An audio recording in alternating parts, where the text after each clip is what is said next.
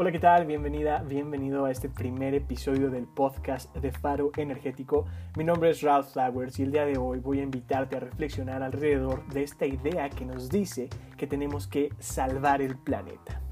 Comencemos.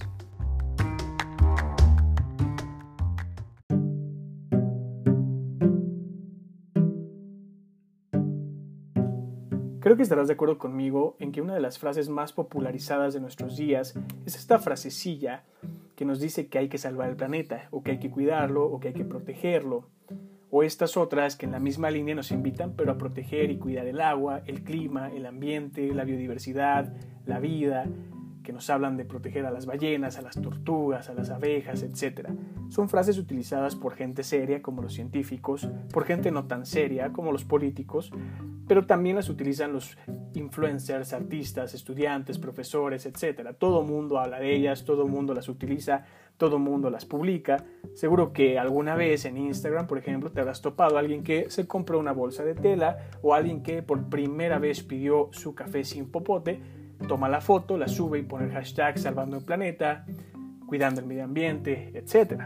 Son frases que por lo general van acompañadas de una serie de acciones y recomendaciones que deberíamos tener en cuenta, en el mejor de los casos deberíamos poner en práctica para reducir nuestro impacto ambiental, nuestra huella ecológica, tanto de forma individual como de manera colectiva. Por ejemplo, se nos habla de reducir el uso que hacemos de las bolsas de plástico o definitivamente dejar de utilizarlas, así como los popotes, por la simple y mundana razón de que nuestras sociedades, bueno, no saben qué hacer con sus desperdicios, no reciclamos y estos elementos, una vez desechados, bueno, terminan en ríos, terminan en mares y de ahí en el estómago de un pez, en las fosas nasales de alguna tortuga. Posteriormente alguien va, graba, sube el video, nosotros vemos esos videos en las redes sociales, nos parten el corazón. Pero las cosas siguen igual. No dejamos de utilizar plástico. Uno de los grandes problemas de la actualidad.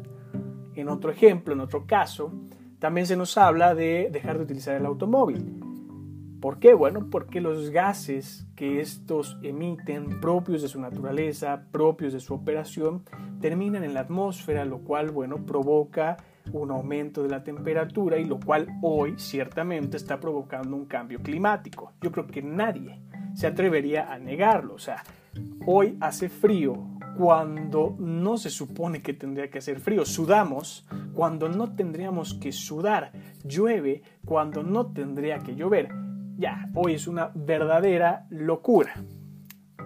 Pero bueno, en breve estas y las muchas otras acciones y propuestas que seguramente usted ya se habrá topado por ahí, nos invitan a cuidar la vida, a conservar el medio ambiente. Es que, carajo, no pueden ser más claras. Nos invitan a cuidar el planeta, nos invitan a salvar el planeta. Pero si son tan claras, ¿por qué me estoy quejando? Antes de que me linche y antes de que me diga, oye, sí son bastante claras, no sé qué haces haciendo este episodio, este podcast, permítame expresarme. Y si después de esto no lo convenzo de nada, bueno, ahí me dejen los comentarios. Sabes que Ralph Flowers, eres un idiota, no sabes nada. Pero antes, vamos a lo siguiente.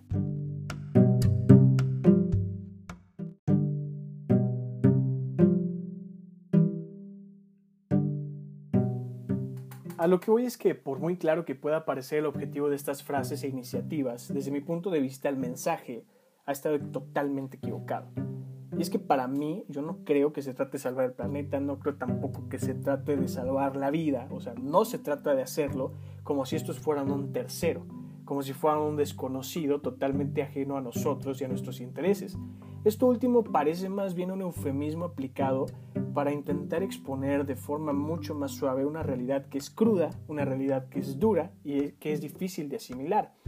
Porque si fuéramos sinceros, lo que diríamos es que lo que en realidad está en juego es nuestra propia existencia, nuestro bienestar futuro, pero también el inmediato. Lo que hoy nos estamos jugando con cada una de las acciones que tomamos es el destino de nuestra propia especie. Y por ello no creo que todo esto se trate de salvar el planeta. Más bien se trata de salvarnos a nosotros, de salvarnos como especie. Y eso es lo que se debería decir. Creo que es este error de comunicación lo que ha provocado el fallo de todas estas iniciativas y luchas para intentar salvar el planeta. Y como prueba de ello tenemos, por ejemplo, el Acuerdo de París, un acuerdo de talla internacional firmado en el año 2015 que busca reducir las emisiones de gases de efecto invernadero para ello evitar un calentamiento global que nos lleve a una catástrofe. Recientemente en Nature calificaban o mencionaban que a cinco años, o sea, hoy en pleno 2020, si tuviéramos que calificar cómo va nuestro acuerdo, cómo lo hemos conseguido, no lo hemos conseguido, bueno, si tuviéramos que poner una calificación estaría reprobado. ¿Por qué? Porque no hemos conseguido, no hemos logrado disminuir las emisiones de gas de efecto invernadero. La razón de esto son mucho más profundas y requieren todo un episodio para discutirlas, pero el hecho es que no lo hemos conseguido, hemos fallado en hacerlo. Por eso yo creo que se ha fallado precisamente, porque el mensaje no ha sido claro. No es salvar el planeta, no es proteger el clima, no es proteger el medio ambiente. Y para poner dimensión a esto, unos datos así rapidines. Según nuestros amigos geólogos, el planeta Tierra tiene alrededor de 4.5 mil millones de años. Por otro lado, la vida o lo que entendemos como concepto de vida pudo haberse originado tan temprano como hace unos 3.5 mil millones de años, o sea, casi inmediato al origen de la Tierra. Más adelante, mucho más adelante, la triste, pero necesaria para nuestro propio origen extinción de los dinosaurios se dio hace unos 0.65 mil millones de años, posiblemente provocada por el impacto de un meteorito gigante en lo que hoy conocemos como el Bello Yucatán. Con la desaparición de estos gigantes reptilianos se abrió paso al Cenozoico, que en palabras mortales no quiere decir más que la era de los mamíferos, o sea, la era de nosotros, los humanos que somos mamíferos. Ya dentro de esta nueva era, nuestra especie, autodenominada como el Homo sapiens, el humano sabio, porque sí, somos muy sabios según nosotros, hicimos aparición hace unos 200.000 años. Pero aparentemente estos primeros seres humanos solo eran parecidos a nosotros en lo que se refiere a anatomía. Para encontrar al ser humano moderno, tanto física como mentalmente, tendremos que remontarnos a unos 70.000 años o 50.000 años atrás. O sea, somos muy recientes en la historia del planeta. Para darnos cuenta de ello, o sea, en breve, lo que todos estos datos quieren decir es que nuestra historia, la historia de nuestra especie, solo representa el 0.001% de la historia del planeta y de la vida en él. Y si lo reducimos a la era moderna, a la era industrial, a la era de los combustibles fósiles, de los malditos combustibles fósiles, o sea, estos últimos 200 años, porque no tiene más de 200 años esta era en la que vivimos, nuestra historia es insignificante. Ni siquiera la voy a mencionar. Es algo bueno, si alguien la quiere, es alrededor del 0.00006% de la historia del planeta de la historia de la vida, o sea, somos nada. Si sacamos una reflexión de esto, o quizá una de las más importantes que podemos derivar de ello, es que el planeta, el planeta Tierra ha estado ahí sin nosotros y es casi definitivo que aunque nos duela, que aunque nos sintamos muy importantes, que aunque se nos rompa el corazón, pueda seguir, el planeta va a poder seguir el día que ya no estemos aquí. Al planeta le valemos madre, le importamos poco y es claro que no necesita que lo salvemos de nada. Se las ha arreglado muy bien sin nosotros durante el 99.999% de su existencia. Por otro lado, podría decirse, como dicen muchos, que lo que en realidad importa es preservar la vida de los otros organismos con quienes compartimos el planeta. Y en cierto sentido esto es muy cierto, como voy a discutir un poquito más adelante, pero de acuerdo a lo que ya dije, los datos que di, los datos aburridos que di, también es cierto que la vida, en este concepto muy, muy amplio de lo que es la vida, no la vida humana, no la vida eh, suficientemente elaborada como los animales, ha estado en el planeta antes que nosotros, ha, ha sobrevivido a grandes cataclismos. Desde que la vida apareció en este planeta, nada ha sido lo suficientemente contundente como para terminar su existencia y continuidad. Creo que ahora podemos entender esta frase que dice que la vida sigue, porque en realidad la vida ha estado ahí y ha seguido y seguirá. La vida ha estado sin nosotros los seres humanos, grabémoslo, grabémoslo en nuestras mentes. La vida ha estado sin nosotros y seguramente la vida nos sobrevivirá. Vendrán otras formas de vida si es que la cagamos y nos cargamos este planeta. A este último punto deberíamos agregar, si quisiéramos condimentar un poco más el argumento, que a lo largo de este último año se han dado ciertas noticias que nos dicen, que nos dan esperanza de la posibilidad de que exista vida fuera de nuestro planeta, en nuestro sistema solar o incluso en el universo. Y si esto es verdad, si resultara, como muchos sospechamos, que la vida es algo tan común en el universo, algo muy común en el sistema solar, entonces, ¿qué sentido tiene salvarla? Por favor, no necesitamos salvar la vida. La vida ahí va a estar. Una vez más, lo que está en peligro somos nosotros.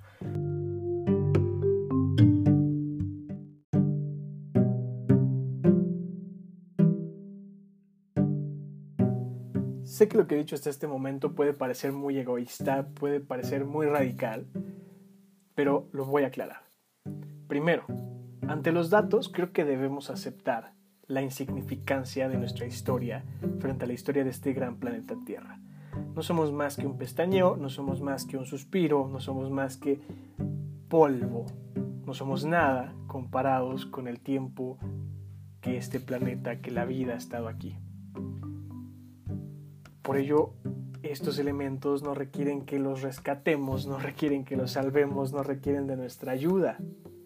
Cuando enunciamos estas frases de salvar el planeta, que nos invitan a de hecho hacerlo, a salvarlo, o al menos a intentarlo, a lo que realmente nos referimos, o a lo que creo que en verdad deberíamos referirnos, es a que debemos salvarnos nosotros, salvar a nuestra especie de una extinción segura de seguir por este camino en el que vamos.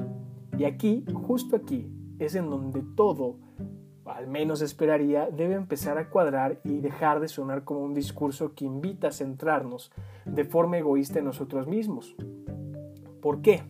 Bueno, porque si nos vamos a salvar, si de alguna manera lo vamos a conseguir, si somos positivos y decimos sí, sí lo vamos a lograr, para salvarnos requerimos de no afectar de manera drástica las condiciones ambientales que nos permiten habitar este planeta, como cualquier otra especie animal, porque sí, sorpresa, spoiler alert, somos animales, animales culturales, por si alguien se llegara a sentir mal por la primera afirmación. Y como animales que somos, requerimos de condiciones físico-químicas determinadas y la disponibilidad de una gran variedad de recursos para sobrevivir. Pero no solo ello, requerimos de la presencia de otros organismos de cuyas actividades nos beneficiamos directa o indirectamente, aunque no nos demos cuenta, aunque vivamos en nuestras burbujas y pensemos que somos lo único que, que importa en este planeta. Por ejemplo, de los insectos. ¿Quién se pone a pensar en los insectos? Que cuando no están presentando un show de circo, peleando contra saltamontes o en una guerra contra termitas, según lo que nos han contado Disney y el equipo de DreamWorks, se encuentran realizando actividades que tienen una importancia trascendental para cualquier ecosistema. Las cosas son tan sencillas como que sin insectos la vida en el planeta, tal y como las conocemos, dejaría de existir ya que estos pequeños seres se encuentran, por ejemplo, polinizando flores y permitiendo con ello la producción de frutos, frutos que sirven de alimento para el resto de nosotros.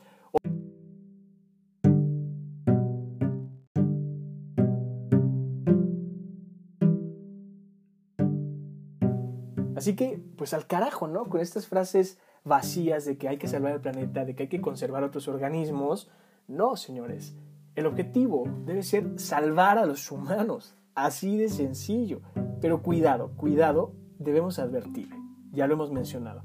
Antes de que tachemos esta postura como una de totalmente antropocéntrica y egoísta, debemos advertir que si de alguna manera vamos a tener éxito en esta misión, esto requiere primero de que tengamos la capacidad de reconocernos como parte de un todo y esto no en un sentido espiritual, ni mucho menos en un sentido ficticio del tipo avatariano, sino porque esto tiene un sentido muy real y tangible. Nosotros somos un elemento más de la naturaleza, no estamos separados de ella, somos un elemento que depende e interactúa con la misma. Necesitamos de condiciones, ya lo mencionábamos, físico-químicas muy específicas, requerimos de la presencia de otros organismos para vivir, simplemente para vivir. No sabemos lo que puede pasar si desaparecen las abejas, no sabemos lo que puede pasar si desaparecen las hormigas. Es tan compleja la relación que existe entre los ecosistemas que apenas, apenas con toda nuestra tecnología, con toda nuestra ciencia, podemos alcanzar a vislumbrar lo que realmente pasaría, cómo nos veríamos afectados si algo si alguno de estos organismos, si alguna de estas condiciones se afectara de forma drástica. Yo creo que la peor apuesta que podemos hacer es seguir deteriorando estas condiciones ambientales, seguir deteriorando el medio ambiente para averiguar hasta qué punto nos aguanta. Lo mejor es conservarlo hoy porque no entendemos qué tanto puede aguantar antes de que nos lleve el carajo. Al aceptar este hecho, al aceptar el hecho de que somos parte de un todo, de que somos parte de la naturaleza, entonces forzosamente nos vemos obligados a tener que salvar y conservar la vida de todos los organismos con los cuales cohabitamos el mundo. Debemos salvarlos, pero no solo porque son bonitos, no solo por respeto, sino porque como parte integral de ese todo al cual pertenecemos, nuestra propia supervivencia depende de que ellos estén ahí. Los seres humanos debemos redescubrirnos como parte de la naturaleza, debemos recobrar esa visión que posiblemente perdimos en el momento que nuestros ancestros adoptaron la agricultura y comenzaron a verse como un ente ajeno al mundo natural y declararon la guerra, prometiendo desarrollar la tecnología más compleja para dominarle porque hoy creemos que podemos desarrollar más y mejor tecnología para resolver nuestros problemas, pero una vez que resolvemos un problema, surge otro y nos vemos en esta espiral de tener que solventar problemas cada vez más complicados. Y así no la podríamos llevar, de hecho así hemos llegado al día de hoy. Es un camino sin fin, es una ruta que solo nos puede llevar a la perdición. Y creo que puede arreglarse de cierta manera si cambiamos la perspectiva de cuál es el problema, de cuál es la misión, de qué es lo que debemos conseguir con estas acciones. Cuidarnos a nosotros, cuidar a las generaciones que vienen. En distintas ocasiones ya se nos ha negado el papel de protagónico, el papel protagonista, el principal de las películas que tanto nos encantaría. Por ejemplo, en el siglo XVI, el buen Nicolás Copérnico llegó con su teoría heliocéntrica, heliocéntrica, repito, para quitarnos del mismísimo centro del universo. Llegó muy cabrón y nos dijo, ¿saben qué? Pues no, no son la última Coca-Cola del desierto, no son el centro del universo, seres humanos, no lo somos. Algunos siglos después, otro loco, el buen Charles Darwin, llegaría para separarnos de todo lo divino y nos dejaba claro que no somos la creación de un ser todopoderoso, sino que en realidad somos el mero resultado de un complejo proceso evolutivo. Ah, lo que nos quedaba, ¿no? No somos dioses tampoco, ni venimos de ellos. Contrario a estos hechos, Contrario a estas veces que nos han decepcionado, nuestras, las mentes más brillantes de nuestra especie nos han decepcionado, creo que hoy no cabe duda de que nosotros estamos en el centro del huracán. Los problemas a los que nos enfrentamos, como el cambio climático, la pérdida de biodiversidad, el agotamiento de los recursos, la pobreza, la desigualdad, las epidemias, etcétera, etcétera, etcétera, son en muchos sentidos directo e indirectamente un resultado de nuestras acciones, de nuestra forma de vida, de la forma en que concebimos el mundo. Y por ello, el éxito o fracaso de nuestra especie depende de las acciones y decisiones que tomemos hoy, que tomemos en la actualidad.